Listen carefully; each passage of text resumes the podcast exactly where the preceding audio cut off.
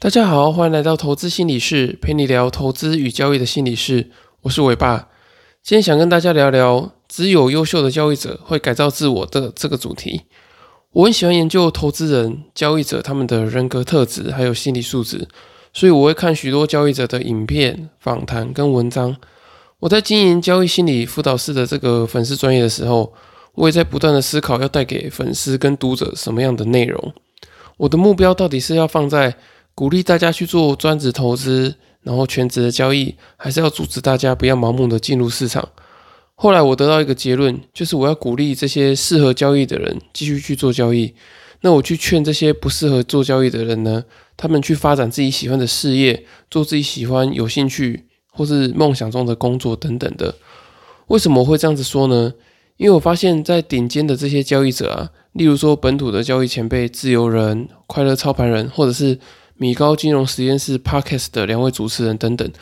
他们讲的交易秘诀其实都蛮类似的，就是你要如何去看待你的人生与交易，还有交易对你的意义到底是什么？为了这些交易呢，你能够做出多少的付出与牺牲？通常适合专职交易的人呢，他们对于交易都有非常高的热情。那这个热情呢，会源自于他们去发展适合自己个性与生活的交易模式。那在改善交易技术跟交易技巧的过程中呢，能够让你充满这个最多的这个成就感，而不是只注意到赚了多少钱。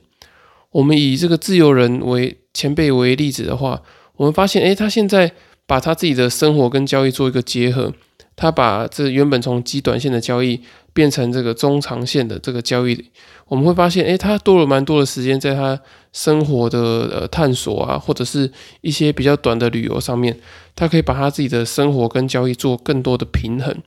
那我觉得这个持续进步的这个过程中呢，就会让你激发你对于投资与交易的热情，然后让你会觉得说，哦，原来我的生活跟交易是可以做一个平衡的，不用好像呃交易跟投资都要搞得自己很累的那种样子。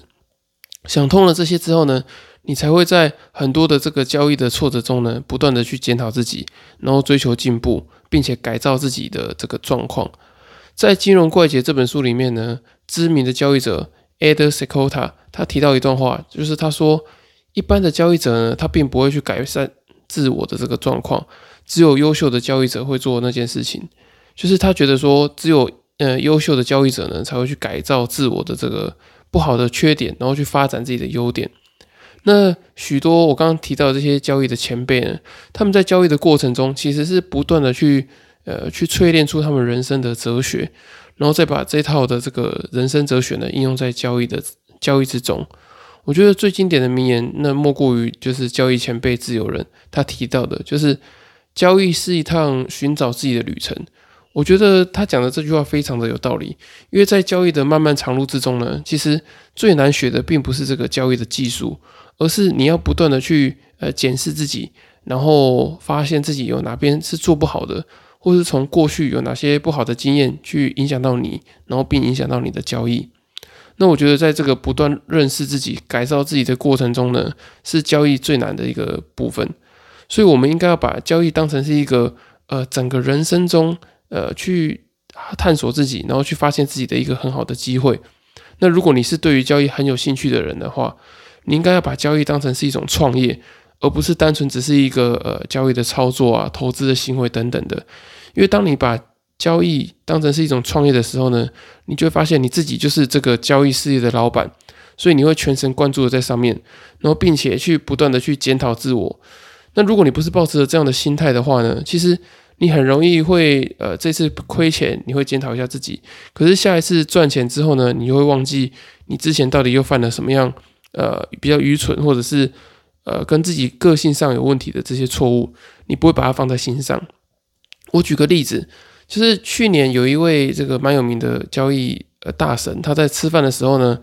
在晚上七点的时候看到呃政府有公告，他们要护盘。那隔了四分钟之后呢，马上下了这个期货十几口大台，那短短几分钟呢，就获利了大概一百万以上。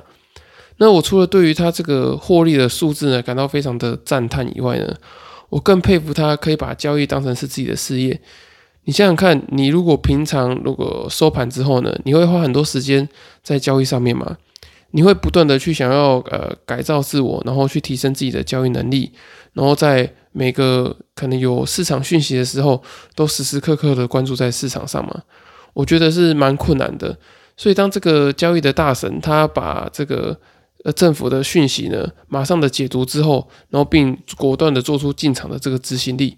我觉得佩服他的交易能力以外呢，更佩服的是他把交易真的当成是自己的事业。他把交易融入到他的生活之中，所以他的敏感度就会变得提高很多。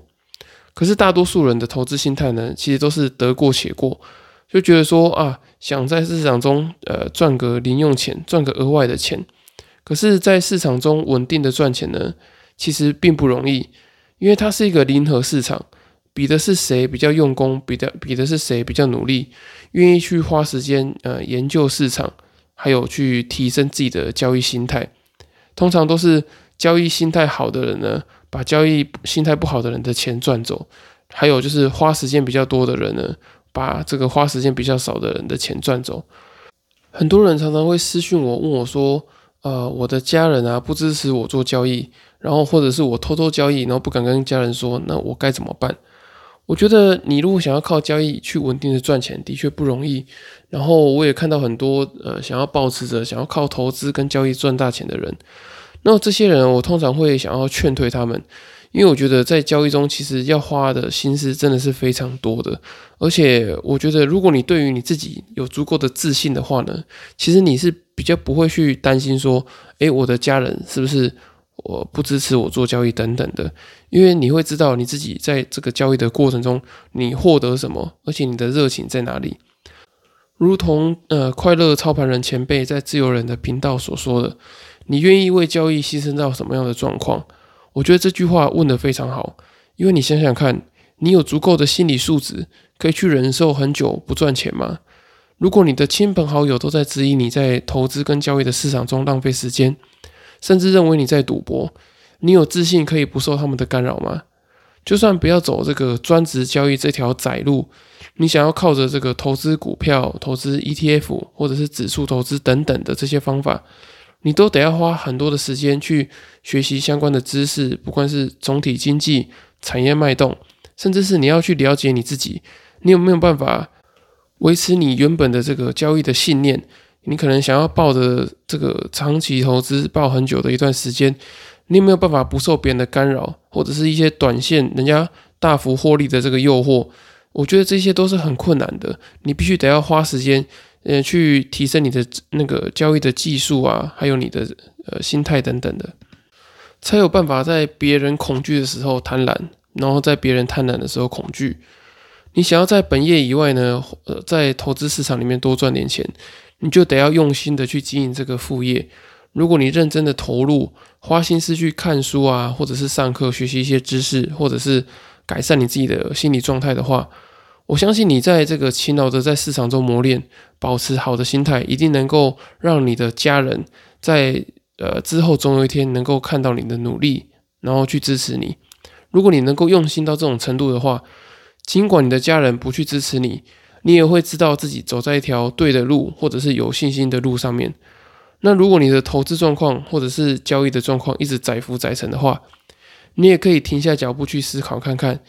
你有想把这个投资跟交易当成是你的事业吗？你在呃做投资跟交易的过程中，你会有想要去改造自我吗？如果你能够为了去呃投资跟交易，然后不断的去改造自我，并提提升自己的。交易技术跟心理状态的话，我觉得你就很适合在这个市场里面持续的去做交易跟投资。最后想跟大家分享一下，如果你有想要改造自我、提升交易与投资的心理素质的话，五月二十号我在台北有一堂交易心理的团体课程。那这个课程中呢，也会教你如何去找到跟自己个性。与交易适合的交易策略，然后也会协助你在这个课程的过程中呢，做自我的探索，以及去帮你改造自我，提升你自己的心理素质、心理状状态，然后让你不论在投资交易或者是日常生活中，都能够获得到更好的进步。以上就是今天的内容，谢谢大家今天的收听。如果大家还有其他问题的话，也可以到下方资讯人的粉丝专业做留言，或是私信询问我。或是到 Apple Podcast 留言给我五星的评价，我会帮你们收集好所有的问题之后呢，在之后的节目回复你们。那今天的节目就到这里喽，下次见，拜拜。